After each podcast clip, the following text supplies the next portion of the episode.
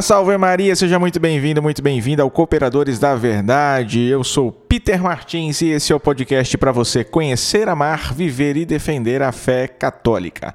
Pensamos a intercessão da Santíssima Virgem Maria, do nosso glorioso patrono São José, de São Francisco de Sales e de Santo Tomás de Aquino, para que esse episódio seja conduzido e frutifique segundo a vontade de nosso Senhor. Esse é o 18º episódio da sexta temporada e hoje nós vamos falar sobre a deforma protestante. Não, não, não, não, quer dizer, revolução protestante. Tá, tá bom, tá bom.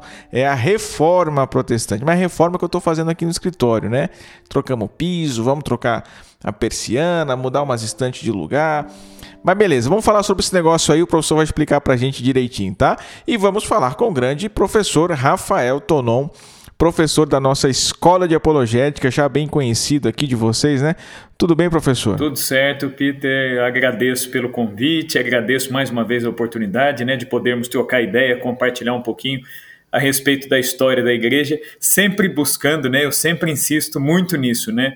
Uma história feita com honestidade intelectual, né? Que a gente possa buscar os fatos como de fato eles ocorreram, como eles são, né? E não como eles parecem ser, né? Excelente, é isso aí, professor. Gente, deixa eu dar um recado aqui para vocês, porque nós lançamos um novo curso aqui na nossa escola de apologética, que é o curso Santo Agostinho contra as heresias do professor Joel Gracioso. Nós fizemos uma promoção de lançamento que encerrou na última sexta-feira, agora, né? Dia 3 de setembro. Se você não nos segue nas redes sociais, infelizmente não ficou sabendo, perdeu a promoção, né? Mas o curso continua com as inscrições abertas, tá? São cinco aulas sobre as disputas de Santo Agostinho contra os hereges lá do século 3, 4, que é o seu tempo, né? Os hereges do seu tempo. E aí você vai se inscrever num curso de 5 aulas, tá certo? Mas vai levar um outro curso de bônus com 27 aulas em áudio. Então são 32 aulas para você pelo preço de 5. E com o grande Joel Gracioso, né, um dos maiores conhecedores de Santo Agostinho aqui no Brasil. Então, corra lá no site da nossa escola de apologética e faça sua inscrição agora mesmo, tá bom? Porque vale muito a pena. escoladeapologética.com.br no mais, acesse aí o nosso site, cooperadoresdaverdade.com, segue a gente também no Instagram, no YouTube, nos nossos grupos do WhatsApp, no Telegram, porque aí você fica por dentro de todas as novidades e tem acesso a todos os conteúdos que nós produzimos. O link para tudo isso está no post desse episódio lá no nosso site. Agora sim, a gente chama o Rafael de volta porque tem muita coisa para a gente conversar sobre a reforma protestante com uma única observação. Gente, eu estou gravando esse episódio aqui no último horário da sexta-feira dessa semana e o episódio foi lançado hoje, já segunda-feira, né? Então, assim, a edição tá super crua, tá? A conversa rolou e eu soltei aqui, né, os áudios sem tantos cortes, sem tantas edições, sem vinhetas, é, vírgulas sonoras etc, porque é, não vai dar tempo de fazer um grande trabalho de edição como a gente fez e, e vinha fazendo aí nos outros episódios. O escritório estava em reforma aqui durante essa semana, então o trabalho ficou todo muito atrasado, mas mesmo assim deu tempo de trazer um conteúdo de qualidade aqui para vocês, tá bom? Embora sem tantas edições assim, eu tenho certeza que ficou de primeiríssima qualidade e é isso que a gente vai ver agora.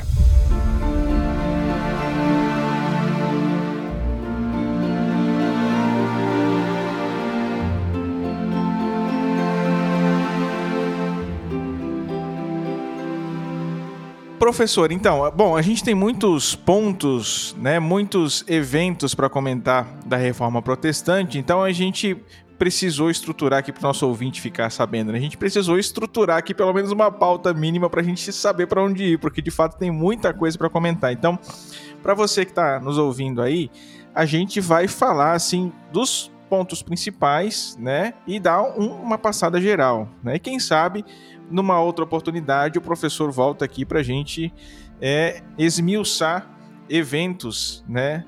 Com mais detalhes, mas hoje vai ser aquela passada geral. Né? Então, professor, olha só. Eu gostaria que a gente começasse falando né, do que originou a reforma protestante. Né, as causas mais próximas, mais remotas da reforma, pode ser? Muito bem. Então, Peter, assim, uma coisa, quando eu falo assim, né, de reforma protestante, né, curiosamente, hoje eu estava dando aula disso na escola para molecada, né? Eu tenho lá Olha só que legal. Né, os alunos eh, de, de idades variadas, né, desde 10, 11 anos, meus alunos vão até os 18 anos, né? E eu falava justamente da, da reforma protestante para eles, e eu lembrava para eles o seguinte: falei, olha, geralmente na escola, quando a gente ensina a reforma protestante, né, o que, que a gente acaba fazendo? Seguindo sequência de livro didático, que é terrível. Né? Por quê? É, todo livro didático, mesmo os bons livros didáticos, eles não têm espaço para esmiuçar o que ocorreu de fato na reforma protestante. Então, o que, que eles precisam fazer, os livros né, e os autores de livros? Você precisa uhum. fazer um recorte histórico você precisa fazer uma opção do que, que vai entrar ali naquele assunto e o que você vai eliminar do assunto. E isso é algo terrível, porque de, cada pessoa recebe o conteúdo de uma maneira diferente. E cada pessoa vem de uma família, de uma cultura, de um... Então, nem todo mundo tem aqueles pré-requisitos, aqueles conhecimentos de história, e nem todo mundo gosta também. Não é todo mundo que tem facilidade para lidar é, com a história. Então, qual é o risco que pode ocorrer? Né, para um professor, por exemplo, é de você pegar o recorte histórico de um livro didático e ensinar para o aluno tal e qual está naquele recorte. Então, uhum. é, inevitavelmente, alguns alunos vão entender que aquilo é um recorte, mas outros vão achar que aquela é a história toda. Entendeu? Então isso é terrível. E aí você pode formar numa criança de 10, 11 anos uma consciência errônea sobre os acontecimentos que, que estavam ali na época, né, aquilo que realmente ocorreu. E aí essa criança vai carregar para o resto da vida uma série de preconceitos históricos. E a grande justificativa que vai estar na cabeça dela é: eu aprendi assim na escola. Meus professores uhum. me disseram isso. Como que isso não é verdade? Né? Então, e, e, também a gente tem que pensar em outra coisa. Não é todo mundo que é historiador, não é todo mundo que se dedica à história. Então, às vezes, o pouco tempo que a pessoa tem é aquele momento da vida que ela tem para aprender história. E depois ela vai fazer outras coisas, vai se dedicar a outras coisas, não vai ter tempo de ficar esmiuçando isso aí. E aí é que entra o problema, que às vezes aquilo que foi aprendido como um recorte ou até como um preconceito vai ser tomado como verdade, né? E a gente sabe, né, na filosofia que todo recorte da verdade, né, que faz a parte parecer o todo, se chama ideologia. Então, hoje, na cabeça das pessoas, o que existe a respeito da reforma protestante é muito mais ideologia do que história é, propriamente dita, tá? Então, assim, para a gente começar falando da reforma, a gente tem que ir nos antecedentes, né? É, tem um historiador brasileiro, né, um bom historiador até, ele tem alguma coisa ali que ele dá umas escorregadas assim, mas no geral a obra dele é boa, né, que é o José Murilo de Carvalho. É, uhum. Esse historiador, ele costuma é, falar da história da seguinte maneira, ele fala da história pensando é, através do seguinte raciocínio. Se você quer se aprofundar em um fato histórico, você tem que pegar os antecedentes, os fatos em si e as consequências do fato. Eu gosto muito dessa, é, dessa maneira de falar da história, porque eu acho que fica muito mais viável. Então, antecedentes, o fato e a consequência. Então, vamos aos antecedentes da reforma protestante. É, quando a gente fala de reforma protestante, a gente pensa que foi um movimento exclusivamente religioso, e não é. É um engano, tá? O pano de fundo é religioso, mas na verdade há muita interferência política, cultural, econômica, por detrás da reforma protestante. Né? E, e, a gente tem que considerar todos esses pontos. Tá? Então, em geral, o que, que se ensina na escola a respeito da reforma protestante? Que o papado estava corrompido, que a Igreja Católica era a grande senhora feudal, dona de tudo, explorava todo mundo, que os papas só pensavam em lucrar, que a Igreja vendia indulgências e que Martinho Lutero se levantou quase como um profeta denunciando esses erros da Igreja e reformou o cristianismo, trazendo o cristianismo para uma versão mais primitiva, né, devido à corrupção, etc. Então, é, o aluno ele sai de uma aula de reforma protestante achando Martinho Lutero quase um santo, né? Uhum. É, né? Eu tive um, um, professor, isso no seminário já, né? Na época que eu estudei no seminário, um professor meu, padre, o cara dizia assim, não, Lutero teria que ser canonizado. né? Porque Jesus Lutero amado. é, pois é, olha o nível de, de, de ideologia, né? Que, que esse indivíduo, professor de teologia, dizia isso, né? Lutero teria que ser canonizado, né? Porque Lutero ele trouxe o cristianismo verdadeiro. Meu Deus do céu, isso é uma besteira sem tamanho, né? E, e a pessoa que diz isso né, às vezes ela não se dá conta de que ela está desconsiderando todos os antecedentes da reforma. O Lutero, ele foi o catalisador. A gente pode dizer que o Martinho Lutero, ele reuniu tudo que já havia antes dele é, de pensamento revolucionário uhum. em relação à igreja. E ele colocou isso é, em prática. Né? O Lutero, ele era é, genial em muitos aspectos, era uma pessoa muito inteligente, muito capaz, né? Isso até mesmo, a gente vai falar já já, até mesmo o cardeal Caetano, que foi enviado como inquisidor para conversar com Lutero a primeira vez, o próprio cardeal vai, ele vai elogiar o Lutero, ele vai dizer assim, ali existe uma, uma pessoa genial, né? Uhum. Então ele não despreza a inteligência, a, a destreza do Martinho Lutero, né? Mas ele falava, é uma pena que está usando isso para dividir a igreja né, e não para reformá-la como ele pretendia. Ele dizia que estava reformando, mas ele estava dividindo. Então, de onde vem a reforma protestante? Ela vem bem antes de Lutero. Eu costumo brincar que é, o verdadeiro iniciador da reforma protestante foi um franciscano, né, lá na Idade Média, né, que é o Frei Guilherme de Ockham, é um franciscano inglês, que era filósofo, e ele começou com algumas ideias revolucionárias e estas ideias vão desembocar lá na reforma protestante do século XVI, certo? Então, a causa mais remota que a gente pode dizer assim da reforma protestante foi o quê? Foi o declínio da escolástica. Na Idade Média desenvolveu-se né, um sistema de pensamento, um sistema filosófico chamado escolástica. Né? A escolástica ela consistia no quê? Era um sistema é, que mesclava a cultura clássica com a cultura cristã e que interpretava esta fusão cultural, né, daquilo que é clássico com aquilo que é cristão, é, interpretava esses fatos, esse pensamento, é, através de um método. Qual que era o método escolástico? O método escolástico ele era também um método muito simples, né? que é um método que consistia no seguinte: se você vai falar sobre qualquer coisa, sobre um assunto teológico, sobre política, sobre economia, então você tem que desenvolver o raciocínio da seguinte maneira: você formula uma tese. Né? O que, que é uma tese? É uma teoria sobre aquele assunto. Depois você mesmo formula uma antítese, ou seja, quais são os argumentos contrários a esta tese que eu levantei. E depois, no final, você faz uma síntese. Então, quer dizer, a própria pessoa ela era levada a elaborar um pensamento, depois ela era levada a questionar o próprio pensamento e a partir do questionamento fazer uma síntese. Entendeu? Então aquilo que a gente fala hoje de autocrítica, autoanálise, pô, os medievais já faziam isso. Tem gente que fala disso hoje em dia como se estivesse inventando a roda, né? Exatamente. E na verdade, né, pô, né, os medievais já faziam isso. Tese, antítese e síntese. É, o autor que foi assim o ápice da, da escolástica foi Santo Tomás de Aquino. Né? A gente vê isso na, na Suma Teológica, né? Santo Tomás ele pega um ponto de doutrina ele levanta o que a igreja diz, depois ele, ele mesmo levanta todos os argumentos contrários àquela verdade de fé, e depois ele apresenta uma resposta final. Tese, antítese e síntese. Né? Hoje em dia, muita gente, por exemplo, até no direito, estudam né, os escritos de Santo Tomás, porque essa metodologia ela é muito boa, tese, antítese e síntese. Quer dizer, é uma maneira muito adequada de você desenvolver um, um raciocínio é, inclusive já tentando responder possíveis objeções. Agora, esse estilo de pensamento ele entra em declínio, né? E quando que ele entra em declínio, né? Entre os séculos 13 e 14, né? Começa a haver uma crise da escolástica. E por que uma crise da escolástica? Com as cruzadas, os europeus começaram a ter contato com outras culturas, outros povos e começaram a beber de outras fontes culturais e começaram a trazer isso para a Europa. Isso não é de todo negativo, né? Às vezes tem gente que fala, nossa, mas é uma pena, né?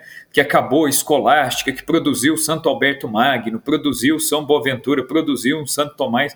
Mas a gente é, não pode entender a história sem ter um fundo escatológico. Nós temos que entender que Cristo Perfeito. é o Senhor da história e que se algo acaba na história, é porque Deus permite que este algo acabe. E se algo que é bom acaba na história, é porque em algum momento este algo que era bom deixou de cumprir o seu papel.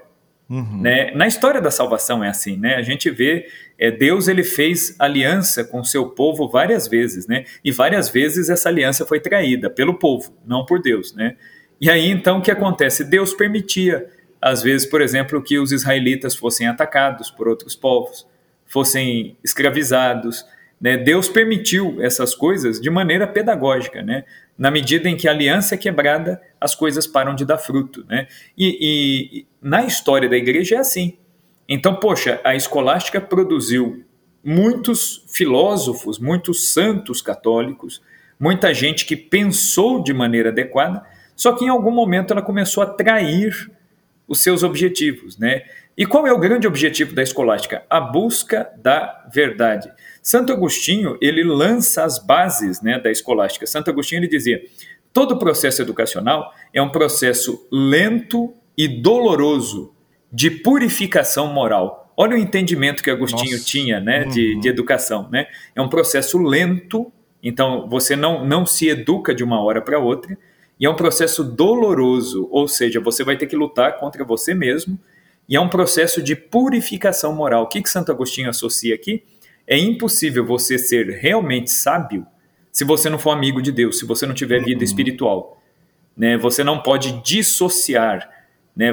cultivar a razão, o saber, sem a espiritualidade. Por quê? Porque só a redenção de Cristo eleva a inteligência humana à sua máxima potência. O Verbo, ao se encarnar, elevou a nossa condição humana, né? É, inclusive entrou no céu com a nossa condição humana, ressuscitado como está até hoje no céu fisicamente. Né? O corpo de Cristo, glorioso ressuscitado, é um corpo humano, né? que está gloriosamente reinando no céu. Então, quer dizer, Santo Agostinho ele entende a educação como um processo que é, que é isso. Ele associa o saber com a purificação moral tanto mais uma pessoa vai ser, se tornar sábia na medida em que ela se tornar mais santa. Né? Então, a educação para Agostinho é isso. E essa é a base da escolástica. Agora, quando o, o conhecimento ele começou a ser visto como algo é, que serve para inchar o ser humano, né? só fazer o ser humano adquirir conhecimento e conhecimento pelo conhecimento, aí pronto, você já desviou do foco. E aí a escolástica entra em declínio. Quem ajudou é, poderosamente nesse declínio da escolástica foi esse frade franciscano aí que eu, que eu citei, o Guilherme de Ockham. Eu costumo dizer que ele é o vô do Lutero, né? É, porque ele preparou o caminho. O Guilherme Sim. de Ockham era um filósofo, né? É, escolástico, ele foi educado na filosofia escolástica, só que é, ao invés de valorizar a sutileza, porque a filosofia escolástica ela estudava os mínimos detalhes de cada assunto. Ah, se eu vou falar de um assunto político, eu vou dissecar o assunto. Eu vou pegar os mínimos detalhes. Eu vou escrever um tratado a respeito de um único ponto de economia. Ah, eu vou falar de teologia, um único versículo bíblico dá um verdadeiro tratado. Porque a escolástica ela esmiuça, ela disseca é aquilo que é o objeto de conhecimento dela.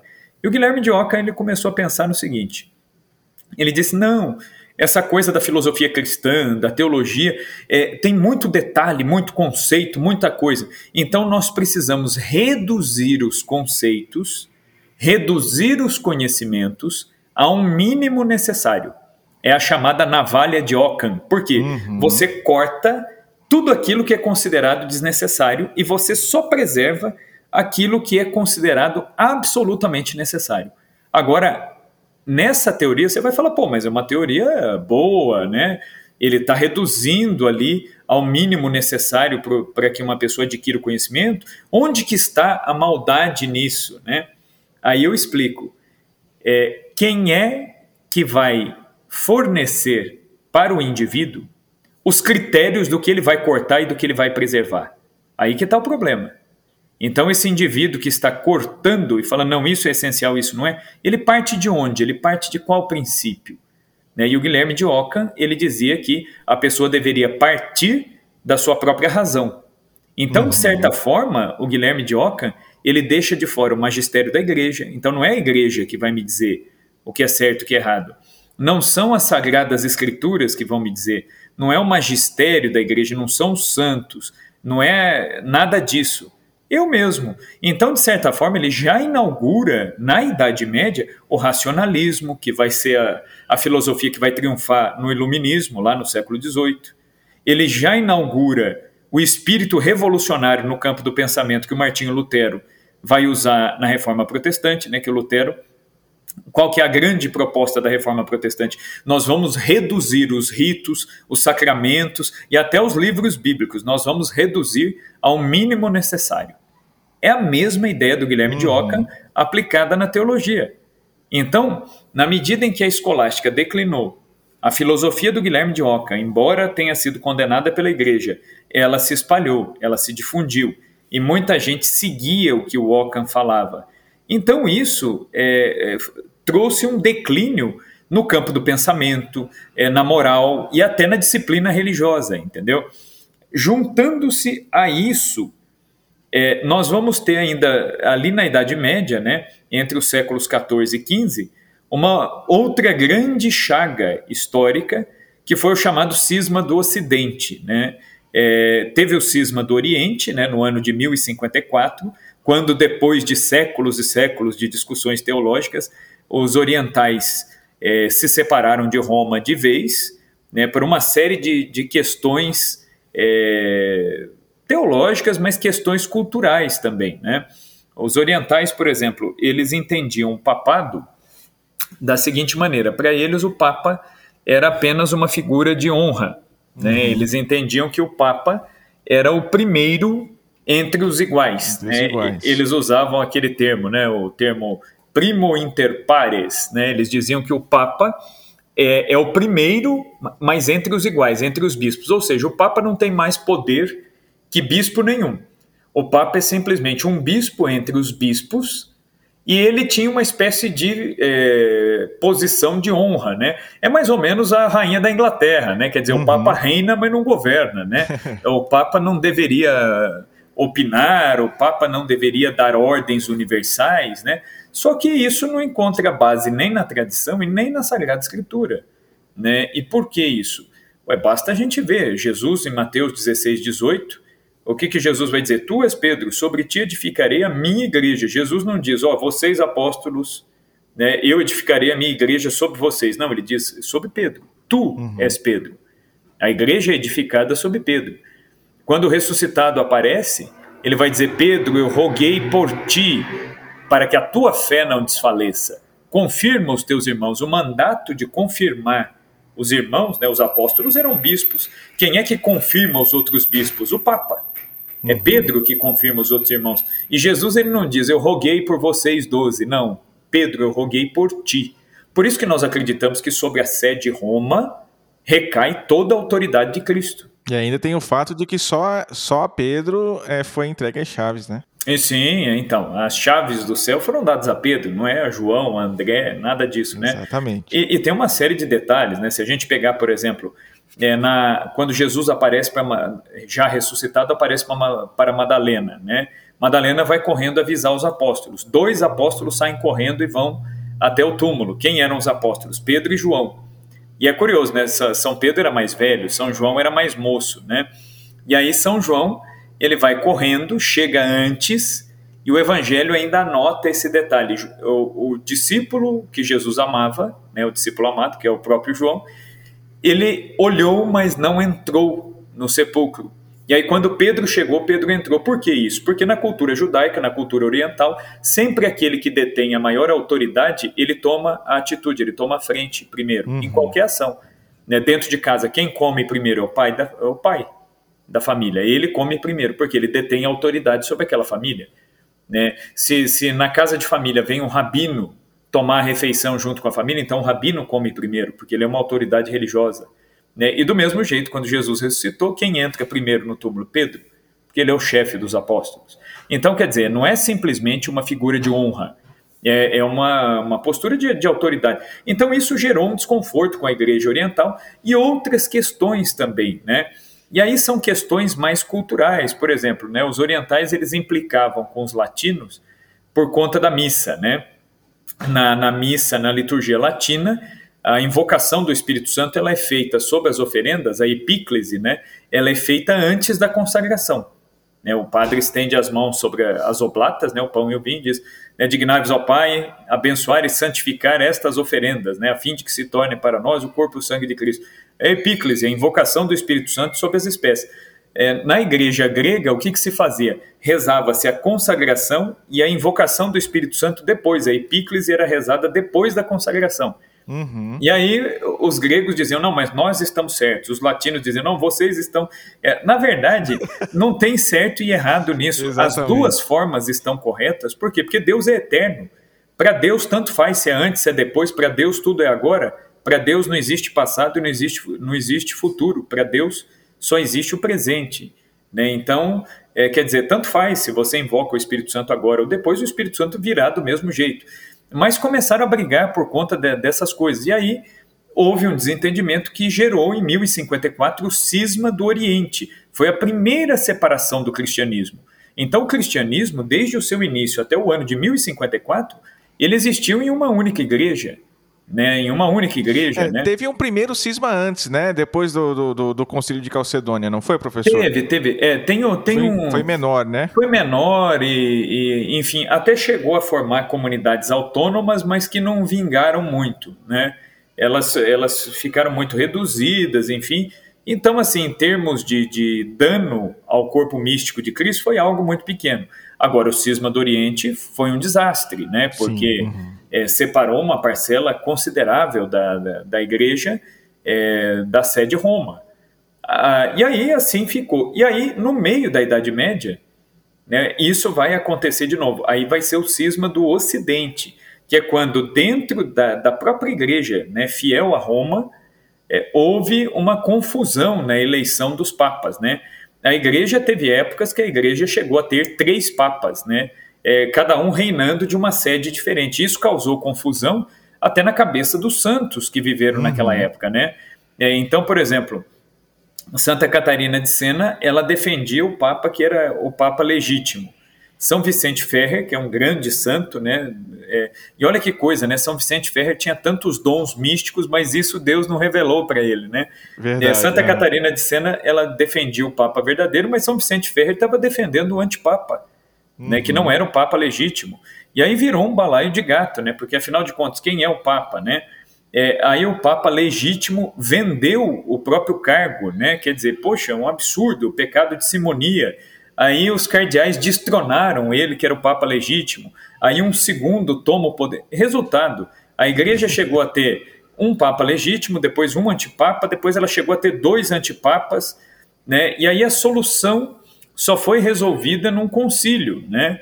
É, e aí, quando foi celebrado o concílio de Constança, aí é que a situação é, se normalizou. Então, os bispos, os cardeais ali reunidos, o que, que eles fizeram? Eles conseguiram depor, eles depuseram os papas, é, tanto o legítimo quanto os outros, né, que eram antipapas, e elegeram né, um novo papa, né? E aí o cisma vai acabar, né, sob é, o comando aí do Papa Martinho V, né? É, que vai conduzir a igreja e, e, teve que conduzir com mão de ferro nessa época. Só que isso causou é, muita confusão na cabeça dos fiéis. Houve um enfraquecimento até da autoridade moral do Papa. Uhum, né? Claro, porque, porque esses papas e antipapas, o que, que acontece? Eles começaram a mobilizar exércitos para defendê-los. E aí é, é óbvio, né? Que aí os interesses políticos entraram em cena, né? Teve muitos, é, tinha, por exemplo, a Alemanha, ela defendeu um antipapa que ele era pró-Alemanha e queria beneficiar os condes, os duques da Alemanha. Lógico, a Alemanha apoiou, só que o cara não era o papa legítimo. E a Alemanha tinha ali um interesse por. E veja bem, quem que estava apoiando o antipapa? A Alemanha. Já é a Alemanha, antes da reforma protestante. Então, os imperadores alemães, eles sempre tiveram é, uma pretensão de se intrometer nos assuntos de igreja, que é o que a gente chama de césaropapismo, é quando o governante é, civil né, tenta se meter nos assuntos de igreja. Tanto é que na Idade Média isso rendeu muita controvérsia, muita briga. Né? O imperador Henrique II, por exemplo, da Alemanha, ele começou a nomear os bispos, a revelia do uhum. Papa. E aí o Papa o ameaçou, falou: não, você não pode, você não pode fazer isso, você não tem autoridade para isso. O que, que ele fez? Ele continuou nomeando os bispos e disse para o Papa que não aceitaria bispos que não fossem nomeados por ele. Resultado, o Papa excomungou o imperador. Aí o imperador, né, é, num país católico, numa Europa que ainda era toda católica, ser excomungado é ser colocado fora da igreja. Então, quer dizer, é, o imperador ele se sentiu assim, é, falou: bom, agora colocou minha autoridade em xeque, né? ninguém vai me obedecer. O que, que o imperador fez? Simulou arrependimento, foi a pé da Alemanha até Roma, em peregrinação, vestido de saco, com cinza na cabeça, e era inverno. Né? Chegando a Roma, ele vai até o palácio é, de São João do Latrão, e quando ele chega lá no inverno muito intenso, descobriu que o Papa não estava lá. O Papa estava né, passando uma temporada em Verona, né? Estava hospedado no palácio da, da Condessa Matilde de Canossa, né, em Verona. E aí o, o, imperador Henrique II, o que, que ele faz? Ele vai até Verona, né, vai a pé, no inverno, descalço. Quando ele chega lá, dizem para o Papa, né, falam para o Papa, olha, o imperador está aí, querendo pedir perdão para o senhor. E o Papa falou, bom, vamos ver se ele está arrependido mesmo. E o Papa deixou o imperador dormindo do lado de fora, na neve, né, uma noite ainda, falou, vamos ver se ele vai perseverar e amanhã eu o recebo. Vendo que ele estava ali firme, né, o Papa o recebeu na manhã seguinte, ele se atirou aos pés do Papa, pediu perdão, se confessou, recebeu a absolvição e recebeu um documento suspendendo a sua excomunhão. Assim que ele recebeu esse documento, ele voltou para a Alemanha, mobilizou suas tropas, voltou, invadiu Roma e prendeu o Papa. Né? Uhum. E o Papa morreu no cativeiro, o Papa morreu prisioneiro do imperador alemão. Então, quer dizer, as controvérsias, e aí na, na, no próximo conclave, a próxima eleição papal, a Alemanha exerceu uma pressão gigante sobre os cardeais para eleger alguém pró-Alemanha. Então, as disputas políticas que envolveram o papado, elas eram muito grandes. Por quê? Porque as pessoas tinham consciência do poder espiritual, do poder moral do papado. Então, os reis começavam a cobiçar, inclusive, né, a, a posição do papa. Eles queriam colocar é, como papas, né, ou parentes, ou amigos, ou pessoas que fossem favoráveis à política é, do seu governo. Né? Então, era uma disputa danada. Né?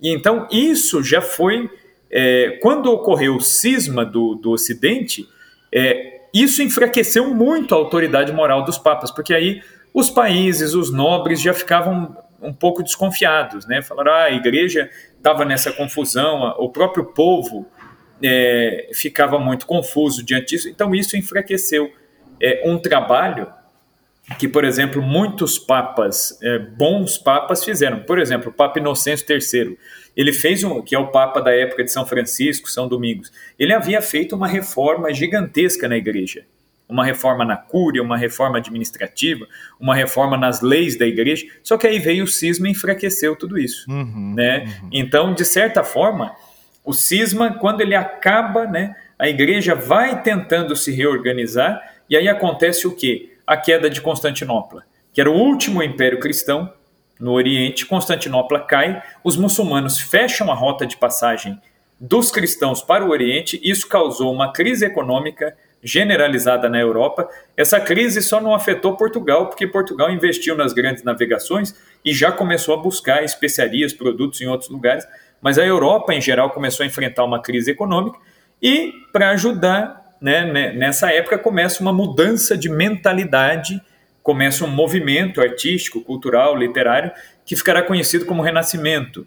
Né? O Renascimento ele pretendia o que? Ele pretendia fazer renascer os padrões de beleza, os padrões literários né, do paganismo, da Grécia Antiga, da Roma Antiga. Então, o que, que vai acontecer? isso, é, esse tipo de pensamento do Renascimento, ele invadiu todas as esferas da sociedade, inclusive a igreja. Né? Então, os papas do Renascimento, assim como a sociedade em geral, é, eles vão, é, de certa forma, assim, ser muito fortes do ponto de vista político, porque os papas do Renascimento eles perceberam o enfraquecimento político da igreja no fim da Idade Média. Então, o que, que eles fizeram? Eles investiram muito no fortalecimento institucional da igreja. É o caso, por exemplo, do Papa Júlio II, que vivia de armadura montado no cavalo, empunhando a espada, sitiando os venezianos, é, é, cercando Gênova, combatendo os inimigos que queriam invadir os territórios do Papa. Era um Papa que vivia mais tempo em campo de batalha do que propriamente governando a igreja, né? Júlio Coisa II... que a doutrina da igreja proibia, né? Pois é, que a, igreja, doutrina... Tempo.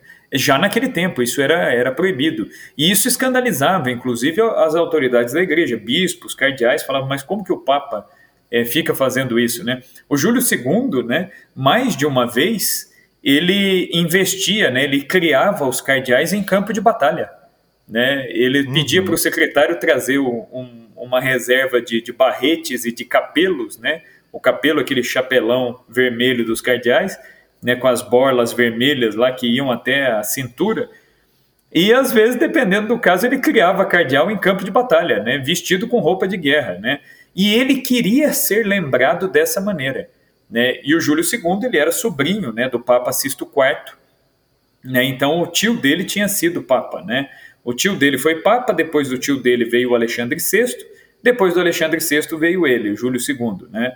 É, que, que inclusive mandou reformar a capela do tio, a capela particular, que por isso se chama Capela Sistina, né? que era a capela do Papa Sisto IV, que é o tio dele, por Sim, isso que ele mandou uhum. pintar né, a capela. Então, quer dizer, é, é, um Papa guerreiro, né?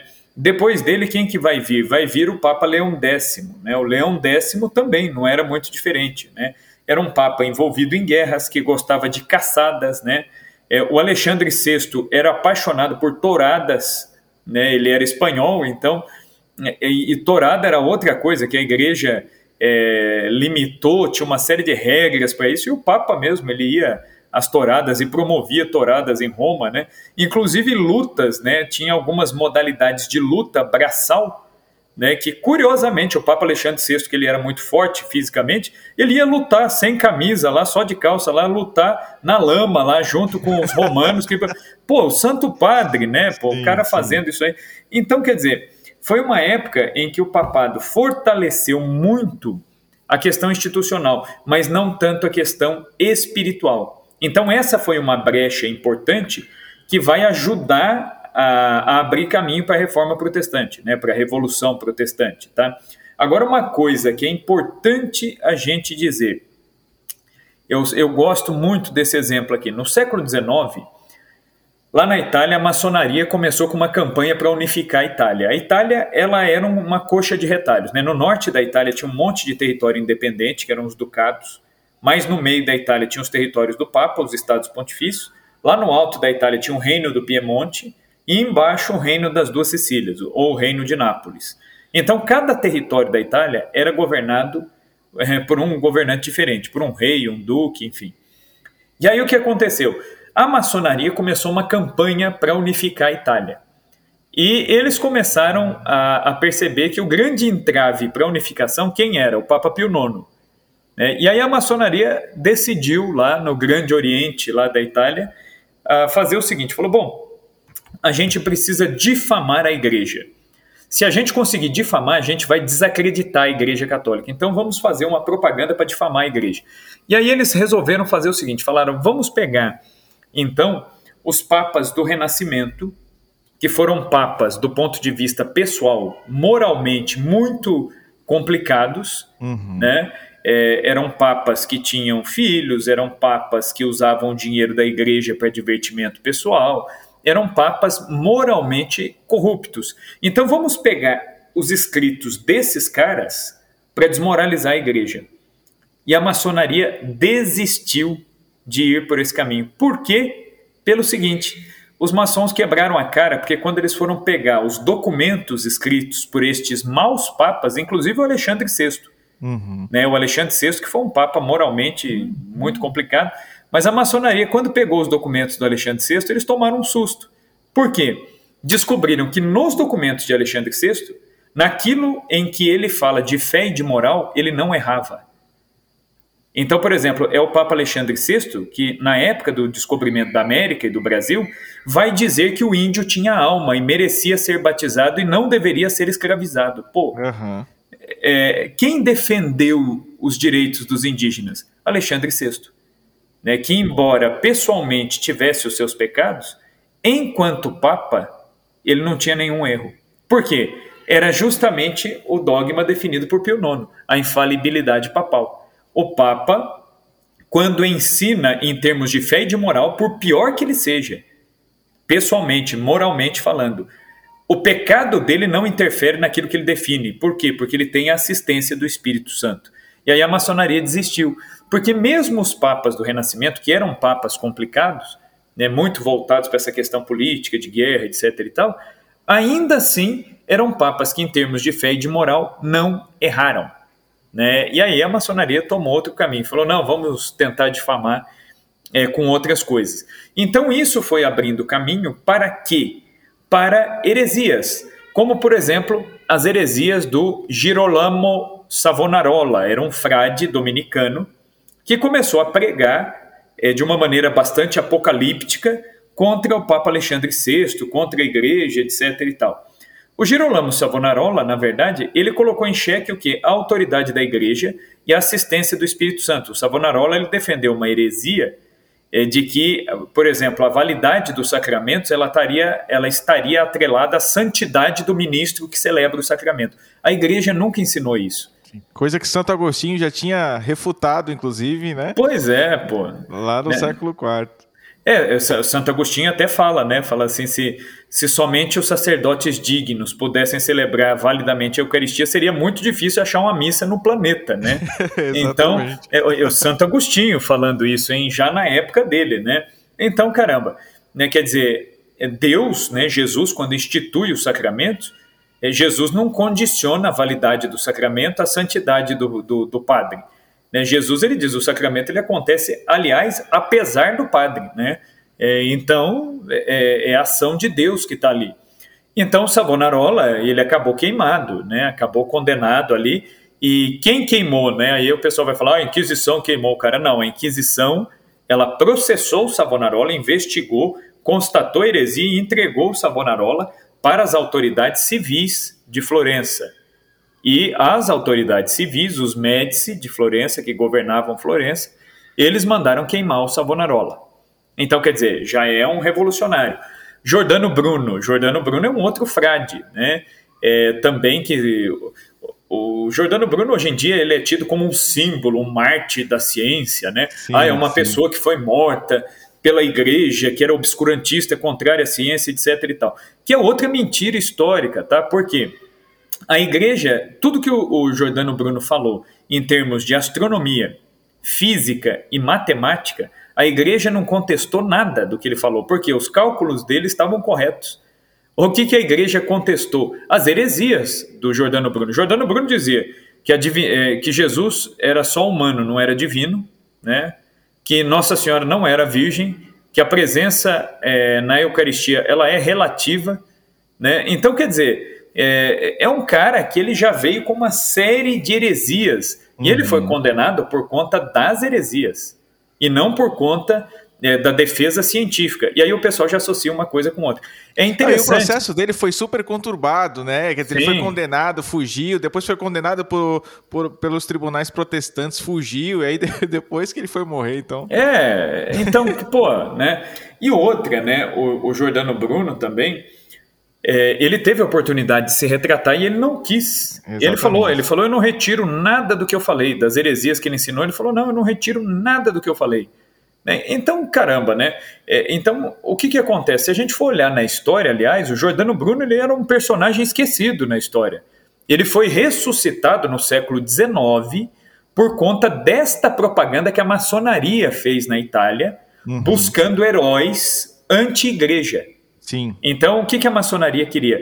Levantar heróis, sempre quando algum grupo quer impor uma ideologia política, religiosa, você tenta achar algum herói na história que fundamente aquilo é que você quer. Então ninguém nem falava de Jordano Bruno. Quem era o Jordano Bruno na fila do pão, né, pô? Né? Ninguém sabia de quem era ele. No século XIX levantaram essa história do Jordano Bruno como Marte da ciência, etc. e tal, e fizeram até uma estátua para ele no Campo de Fiore, lá em Roma, uhum. né? Que, que a galera visita lá, né? É, o local da estátua dele como um símbolo de resistência, não sei o que, pô, né? É, e é uma mentira histórica. É como aqui no Brasil fizeram com o Tiradentes, né? Ninguém falava do Tiradentes. O Tiradentes ele começou a ser lembrado quando proclamou-se a República. Por quê? Uhum. Porque ele foi uma pessoa que se levantou, se insurgiu contra a monarquia. Então, o que, que a República queria aqui no Brasil? É, os heróis que fossem antimonarquistas. Então eles não queriam uma referência a alguém que estivesse ligado à monarquia. E eles queriam uma referência a alguém que fosse contrário à monarquia. E aí ressuscitaram a figura do Tiradentes e deram uma, uma mesclada, uma maquiada aí e construíram um herói nacional. Uhum. Entendeu? E aí é o que fizeram com Jordano Bruno. Então, quer dizer, todas essas causas prepararam o terreno para Lutero. Né? E aí, em 1507, quando Lutero fica padre, ele já fica padre em circunstâncias muito adversas, muito estranhas. O Lutero ele vinha de uma de uma família muito supersticiosa. A mãe dele, né, enfim, era extremamente supersticiosa, acreditava em bruxaria, feitiçaria e coisas do tipo. O Lutero veio desse ambiente, né, supersticioso. Um dia, voltando de um de um bordel com um amigo dele, no meio do caminho caiu um raio e matou o amigo dele. E aí e, e ele foi, foi preservado. Ele começou a rezar, pedir a Deus que ele fosse preservado e ele fez a promessa de que ele seria de Deus, que ele seria padre, que ele seria monge se ele fosse livrado daquela situação. Ele e fez uma promessa a Santa Ana, né? fez uma promessa a Santa Ana, é, Isso, é, exatamente. Uhum. Então, olha que coisa, né? Então não é uma vocação, não é porque o cara exatamente. discerniu uma vocação, falou, não, eu quero doar a minha vida, eu quero buscar a santidade no sacerdócio. Não, né, é uma pessoa que queria escapar dessa situação e aí depois ele pensou, bom, agora eu tenho que honrar a promessa que eu fiz porque eu, eu fui livrado né, da, da morte aí. E ficou padre. Em 1507 ele foi ordenado na cidade de Erfurt, na, na Alemanha, e depois ele, já no início da vida religiosa dele, tinha muita dificuldade para obedecer. E constantemente, isso até os protestantes não negam isso. Tá? Se você pegar uma biografia do Lutero, né, você vai ver que já nos primeiros anos do sacerdócio dele, o próprio superior dele dizia isso, que ele era pego várias vezes discutindo com o demônio. Ele, ele escutava o demônio o tempo todo falando com ele. E ele discutia com o diabo, né? E o próprio superior do Lutero, né, na biografia dele, né, é, que foi escrita depois aí pelo, secretário dele, o próprio superior dele dizia assim, falou, olha, o diabo ele tem muita experiência para enganar, né? Então, com o diabo não se discute. Não se discute. E o Lutero discutia né, com, com o diabo. Né? Então, ele, ele dava, digamos assim, essa brecha aí. Né? E ele começou a questionar muita coisa, tá, o superior dele, então mandou ele estudar teologia, né, doutorar-se em teologia é, na cidade de Wittenberg, na Universidade de Wittenberg, imaginando que isso sanaria as dúvidas do Lutero. E aí, na verdade, o próprio Lutero ele vai dizer, né? Que uma das coisas que mais o atrapalhavam era a luxúria, o desejo né, pelo pecado da luxúria. Né?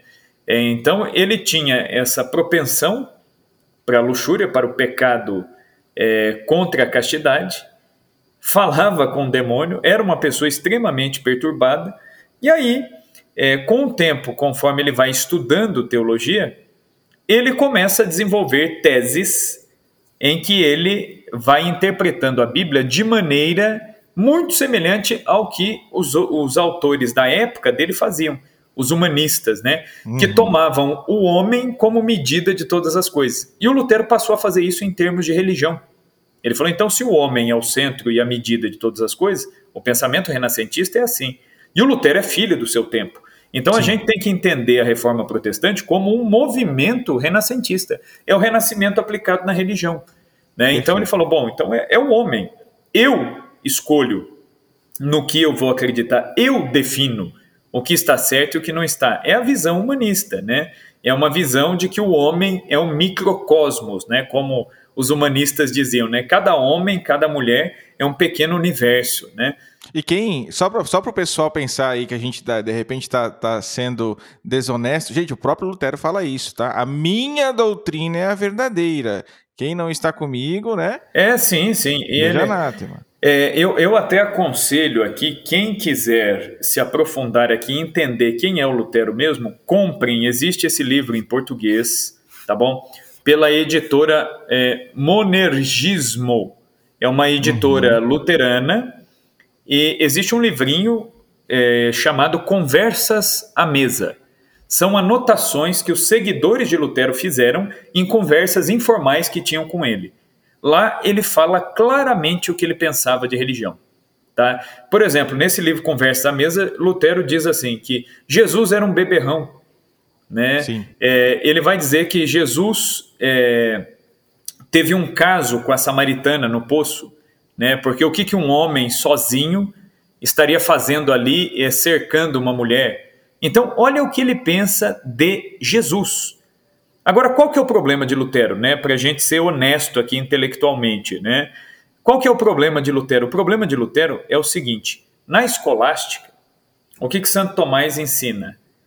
Que o homem ele foi criado à imagem e semelhança de Deus. Então, todos nós homens, nós somos capazes de pensar aquilo que é o bem, mas às vezes nós praticamos o mal. É aquilo que São Paulo fala, né? O bem que eu quero, eu não faço, e o mal que eu não quero, eu faço.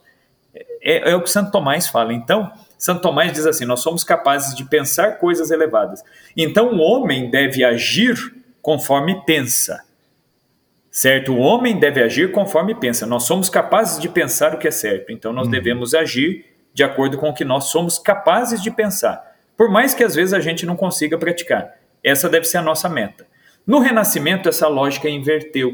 Não é o homem que tem que agir conforme pensa, mas é o homem que pensa conforme, conforme age. age entendeu? Aí é que está o problema. Então, se eu sou um beberrão, se eu sou um adúltero, se eu sou um fornicador, então eu vou entender que Jesus também é.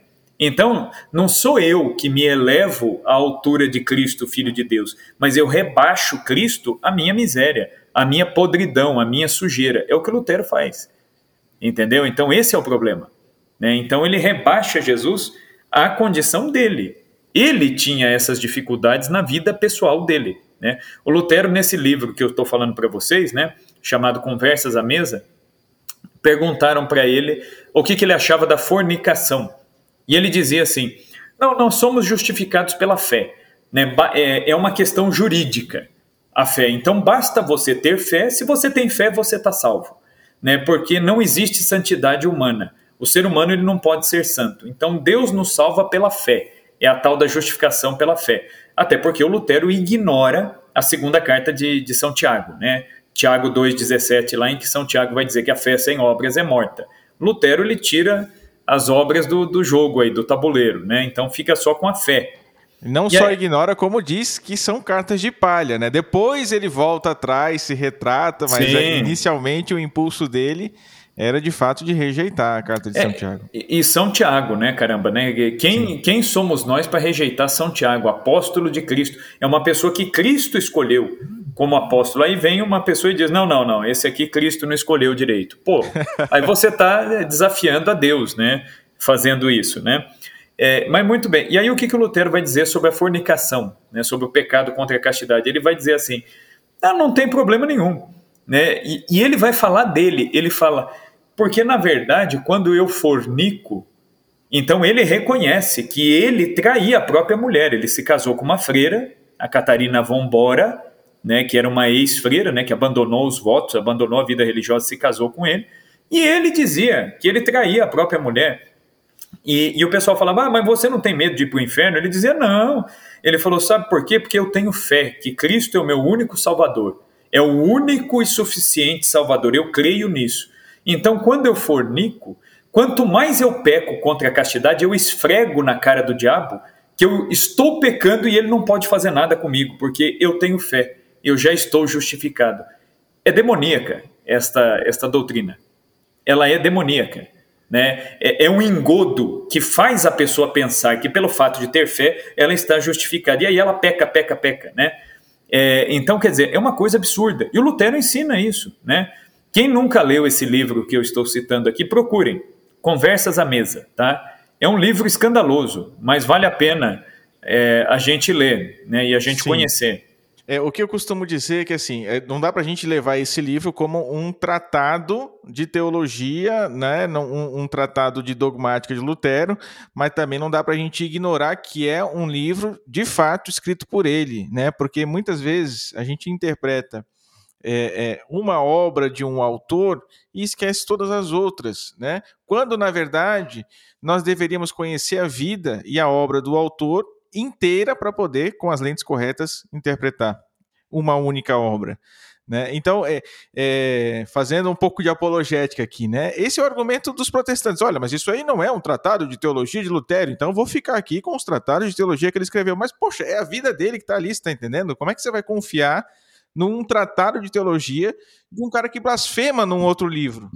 É um negócio meio estranho, eu não consigo conceber uma coisa dessa. É, é uma, uma dicotomia, né? Como que você vai, vai falar, não, a, a, o teólogo é uma coisa e, e, a pessoa particular é outra. Não, eles são a mesma pessoa. Né? Exatamente. Né? É a mesma pessoa, né? É, inclusive, por exemplo, na Igreja Católica, quando você vai fazer um processo de beatificação de um fundador de congregação religiosa, você, para analisar o carisma, você olha a vida do fundador. Uhum. Você fala, se a pessoa que fundou isso não viveu, pô, então o carisma é falso. Ou o fundador não é santo. Uhum. é, é, esse é o critério, né? Quer dizer, você não pode dissociar as duas coisas, né? É, e a igreja de fato não canoniza, né? A gente tem um sim. exemplo do padre é, Deon, ele sim, fundou uma congregação sim. enorme, que é a congregação dos padres do Sagrado Coração de Jesus, que não foi canonizado, por quê? Porque escreveu algumas obras bem antissemitas, né? Quer dizer, a igreja não vai considerar isso aí é. Como uma pessoa santa, não dá, de fato, né? Então, pode até ser que ele tenha se arrependido depois e tal, mas isso não pode ser um exemplo de fé, você tá entendendo? Para todas as pessoas. Então a igreja não canoniza porque um santo, quando é canonizado, é reconhecido como um exemplo de fé para todos. Né? E aí, até falando nisso, né, por exemplo, o antissemitismo dos alemães, ele nasce com quem? Com Lutero. Uhum. Né? É curioso isso, né? É, o Lutero ele diz que a raça que condenou nosso Senhor Jesus Cristo são os judeus. Então, por isso, os judeus não deveriam ser tolerados dentro da Alemanha. É, é curioso, inclusive, esse dado aqui que eu vou dar para vocês, chequem esse dado por conta própria, né? É o que eu digo para os meus alunos, aquilo que eu falo, duvidem de mim, uhum. né? E vão pesquisar por conta própria, né?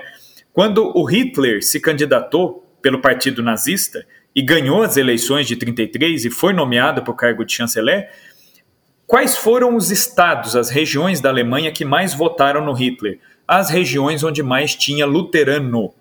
Onde o Hitler foi menos votado, onde tinha católico. Na Baviera, o Hitler não ganhou. Uhum. Mas nos outros estados, o Hitler ganhou. E por quê? Porque o discurso ele se coaduna, ele se encontra com o discurso de Lutero, que é um discurso antissemita. Né? Então, isso também é, a gente tem que pensar. Então, o Lutero ele era um cara que ele tinha uma personalidade muito volátil, né? É, era um cara é, assim sempre descontente, sempre desesperado, né? E que vai começar é, falando dessa questão da justificação e depois ele vai começar a atacar a hierarquia da igreja, depois ele vai atacar é, a questão das indulgências, é, vai escrever as 95 teses, né? E vai ser, é, ao invés de reformar, ele dizia que queria reformar a, a igreja. Né, o Peter falou no começo, né? Isso aí foi uma deforma, né? Reformar, o que, que é reformar, né? E é verdade, né, pô? O que, que é reformar? É você pegar algo que já existe e melhorar aquilo que já existe. Então, quem que reformou a Igreja Católica? São Francisco de Assis reformou, uhum. Santa Teresa d'Ávila reformou. Né? Você reforma algo tornando aquilo que já existe melhor. Né? Você troca alguma coisa, você realça, você dá uma tintura nova aí, isso é reforma. O que o Lutero fez foi o quê? Foi um cisma. Ele criou uma outra igreja cuja medida era ele mesmo. Uhum. Ele se colocou como magistério vivo. Ele escolheu quais livros ficariam e quais não ficariam na Bíblia. Quando ele traduz a Bíblia para o alemão, quando ele traduz a Bíblia para o alemão, ele substitui do grego para o alemão mais de 30 palavras que ele elimina. Simplesmente ele elimina, ele muda o sentido. E aí, quando o pessoal questionou Lutero, falou: pô, mas você mudou aqui, você cortou uma palavra. Ele falou: não, mas na Bíblia o que importa é o sentido é o que as palavras falam sobre Deus e não a palavra em si. Mas caramba, aí você pode alterar a compreensão exata daquilo que tem, uhum. né? Então, quer dizer, a medida e o critério para a reforma luterana, qual foi? O próprio Lutero. O Lutero, ele tinha dificuldade de acreditar no purgatório, de acreditar nas indulgências. Então, o que, que ele fez? Ele cortou da Bíblia o livro de Macabeus. Uhum. Por quê? Macabeus fundamenta a existência do purgatório. Então, eu não acredito no purgatório, eu tiro o livro da Bíblia. Ao invés de eu me conformar a Sagrada Escritura, não, eu tiro da Sagrada Escritura aquilo com que eu não concordo. Entendeu? E depois ele dizia: Não, eu sou cativo das Escrituras. Se vocês provarem pelas Escrituras que eu estou errado, eu vou renunciar aos meus erros, né? Então ele toma a Escritura como base. E aí, uma coisa que é importante entender é o seguinte: Jesus, quando ele sobe aos céus, ele não deixou uma linha escrita. Jesus não escreveu livro nenhum. Né? Jesus é, não deixou o Novo Testamento pronto. Jesus não deixou o cânon da Bíblia, uma lista de livros, e disse para os apóstolos: oh, esse aqui vai entrar, esse aqui vai sair. Uhum. Não. O que, que Jesus deixou no mundo? A igreja. A igreja católica. É isso que Jesus deixou. Jesus deixou a igreja com a fé dos apóstolos. E era uma fé transmitida o quê? oralmente, a tradição. Então, na verdade, para o Lutero, a Bíblia é que faz a igreja, mas para a igreja católica é a igreja que faz a Bíblia. Sim. Por quê? Porque foi a igreja católica que conservou a fé dos apóstolos e só 40 anos depois da ascensão de Jesus é que vai aparecer o primeiro escrito do Novo Testamento, 40 anos depois. E depois vão aparecer outros, e só lá no século é, quarto, já no Concílio de Calcedônia, é que a igreja vai estabelecer, o Concílio de Calcedônia, depois de Constantinopla, que a igreja vai fechar o cânon bíblico. Né? Então, nem o cânon bíblico né, é, ainda estava fechado. Então, quer dizer, Jesus ele deixa a igreja, a autoridade recai sobre a igreja. Né? Então, o, o Lutero ele se confundiu muito nisso aí.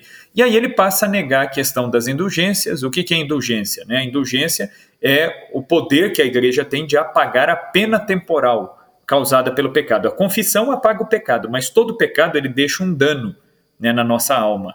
E a indulgência ela apaga esse dano. E aí quem concede a indulgência a igreja, a autoridade da igreja, o Papa. E aí o Lutero diz: não, isso não existe. Né? É uma negação da Escritura. Jesus diz: tudo que ligares na terra será ligado no céu, tudo que desligares na terra será desligado no céu. Então ele nega. E ele faz isso de propósito. Foi na, no dia 31 de outubro de 1517, na véspera da festa de Todos os Santos e na antevéspera do dia de finados, uhum. né, que era o dia dos mortos em que se aplicavam as indulgências pelos defuntos. Aí ele vai lá e prega as 95 teses na porta da capela é, do, do castelo de Wittenberg, né? E aí, então, na verdade, vai, foi ficando claro cada vez mais que o Lutero, na verdade, não queria uma reforma. Ele queria que a igreja se adequasse àquilo que ele estava defendendo, né? E que ele fosse é, louvado ali, reconhecido ainda por isso. E a igreja católica, né, o, o que pouca gente fala, a igreja foi muito bondosa ainda com ele, porque a igreja poderia ter excomungado Lutero imediatamente. Uhum. A igreja ficou seis anos dialogando com Lutero tentando mostrar para ele os erros e as heresias, e ele não aceitou em nenhuma vez. A igreja deu uma, uma opção aí, né, uma oportunidade de seis anos de diálogo, e ele não quis. Né? E aí o que, que ele vai fazer? Ele queima a bula papal. Né? Quando o Papa manda uma ordem formal de que ele pare de ensinar, ele queima a bula papal, numa desobediência é, frontal e aberta contra o Papa. Né? Então, quer dizer, é, ele quis isso. E depois isso vai se espalhar, né? Quando vem o João Calvino, por exemplo, né, em Genebra, na Suíça, o Calvino discordava da Igreja Católica, mas também discordava do Lutero. E aí vai virando um balai de gato isso aí. Aí depois vem o Henrique VIII, que queria se divorciar do seu casamento, da sua esposa, num casamento legítimo, e aí ele se separa de Roma por querer se divorciar. E depois vai se casar ainda mais quatro vezes, né? É, e, e, o curioso, né? O cara se casou esse, é, essa quantidade de vezes e depois ele ainda se autoproclama chefe da igreja anglicana, junto com o arcebispo de Canterbury, e ainda colocou uma regra proibindo os monarcas da Inglaterra de serem divorciados. Né? Essa regra vale até hoje, né? Quer dizer, não, para mim a, a, a regra não se aplica, mas para os outros a regra se aplica. Né? Então, quer dizer, é, é, é, contradição em cima de contradição, né? essa questão da, da, da reforma. E aí, o que, que vai acontecer? A Igreja Católica, quando começa a contra-reforma, o Concílio de Trento, a Igreja vai propor, inclusive até um pouquinho antes do Concílio de Trento, né, na, na chamada Paz de Augsburgo, o imperador Carlos V, né, que, que governava ali o Sacro Império Romano Germânico, inclusive o território ali da Alemanha, o que, que ele vai propor? Ele vai tentar propor um acordo de paz e a Igreja Católica, através do cardeal Caetano, a Igreja fez um ajuste, né, tentando deixar a doutrina é, sobre os pontos de divergência do Lutero o mais claro possível, Né? E a igreja até aceitou simplificar algumas práticas de piedade, alguma coisa, para que a paz fosse selada. Uhum. Então estava tudo certo para que essa reunificação do cristianismo se desse. Quando chegou na última hora, o Lutero não quis assinar o documento. Ele falou: Eu não assino. E aí os príncipes também não quiseram. E aí é, o corpo de Cristo, né, o corpo místico de Cristo foi de fato dividido. Uhum. Né? E aí a gente tem que pensar no seguinte: né? É, eu não estou aqui dizendo que quem é protestante é mal, é isso, aquilo. Às vezes a pessoa está no protestantismo é, até por não conhecer essas coisas. Mas nós temos que pensar de uma maneira muito simples. Na Bíblia, quem é o divisor? Quem é o diabolos? Né, o diabo, né, em grego. Né? O diabo, a palavra diabo significa aquele que divide, o divisor. Né? Como que o diabo age? Ele age dividindo. Então, quem age unindo, age em nome de Cristo, porque Cristo rezou ao Pai dizendo: Pai, que todos sejam um. A oração sacerdotal de Cristo pede isso, que todos sejam um. E o diabo quer o quê? A divisão. Que todos se dividam contra si mesmos. Então, quem age dividindo, a gente já sabe em nome de quem age. E quem age unindo, age em nome de Deus, né?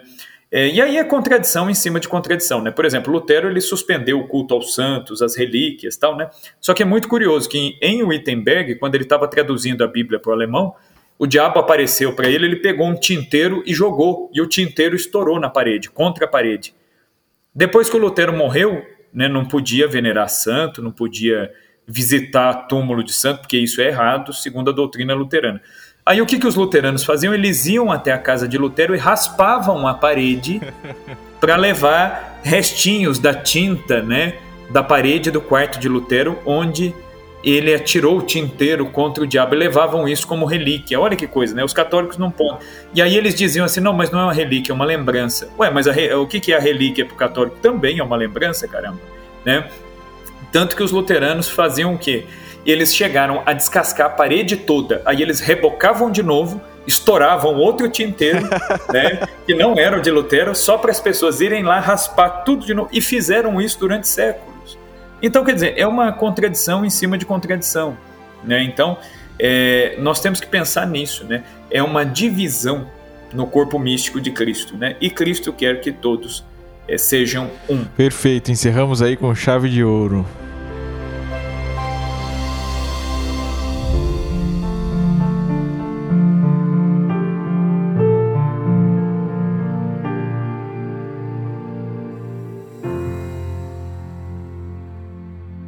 Rezemos a Virgem que nos proteja, nos guie e cuide sempre do nosso apostolado. Subtum presidium confugimus sancta de genitrix. Nostras deprecationes de despicias e necessitatibus nostris. Sed a periculis cunctus libera nos semper, Virgo gloriosa et benedicta. Amém. Professor, muito obrigado, muito obrigado, muito obrigado. É sempre muito bom ter você aqui e trazer aqui para os nossos ouvintes um pouco do seu conhecimento. Deus lhe pague a generosidade. Eu que agradeço, Peter, e vocês que nos acompanharam aí também. Muito obrigado, um grande abraço a vocês. Sigo rezando aí por todos vocês, pelo apostolado dos cooperadores, né? E faço o convite a vocês, né? Divulguem, né? Esses podcasts né, que são preciosos. Né? É uma maneira de o evangelho, a história da igreja, o conhecimento que gera amor por aquilo que vem de Cristo, né? É, esse conhecimento e esse amor ele entra às vezes pelos ouvidos, né? Então divulgue, compartilhe. Um grande abraço a todos vocês. Deus abençoe. Exatamente, divulguem, divulguem e divulguem. Eu sempre peço isso pro pessoal aqui, né, professor? Gente, olha só, siga o professor Rafael nas redes sociais. É só procurar por Rafael Tonon, Rafael com PH. Eu vou também deixar o link para as redes sociais do professor no post desse episódio, tá bom? Chegamos ao fim do nosso episódio. Se você gostou, se você aprendeu algo novo aqui hoje, compartilhe com seus amigos. Manda lá no grupo da igreja, no grupo da família, no grupo do trabalho, dos estudos, dos amigos. Compartilhe nas suas redes sociais, porque é simples, rápido, fácil, não custa nada e nos ajuda muito como bem lembrou aí o professor Rafael, o Cooperadores da Verdade é um projeto que pertence ao Centro de Estudos São Francisco de Sales, que por sua vez pertence à Milícia de Santa Maria, ordem a qual faço parte. Quem quiser conhecer mais, acesse miliciadesantamaria.org.br. Muito obrigado por ter ouvido a gente até aqui. Reze por nós. Salve Maria.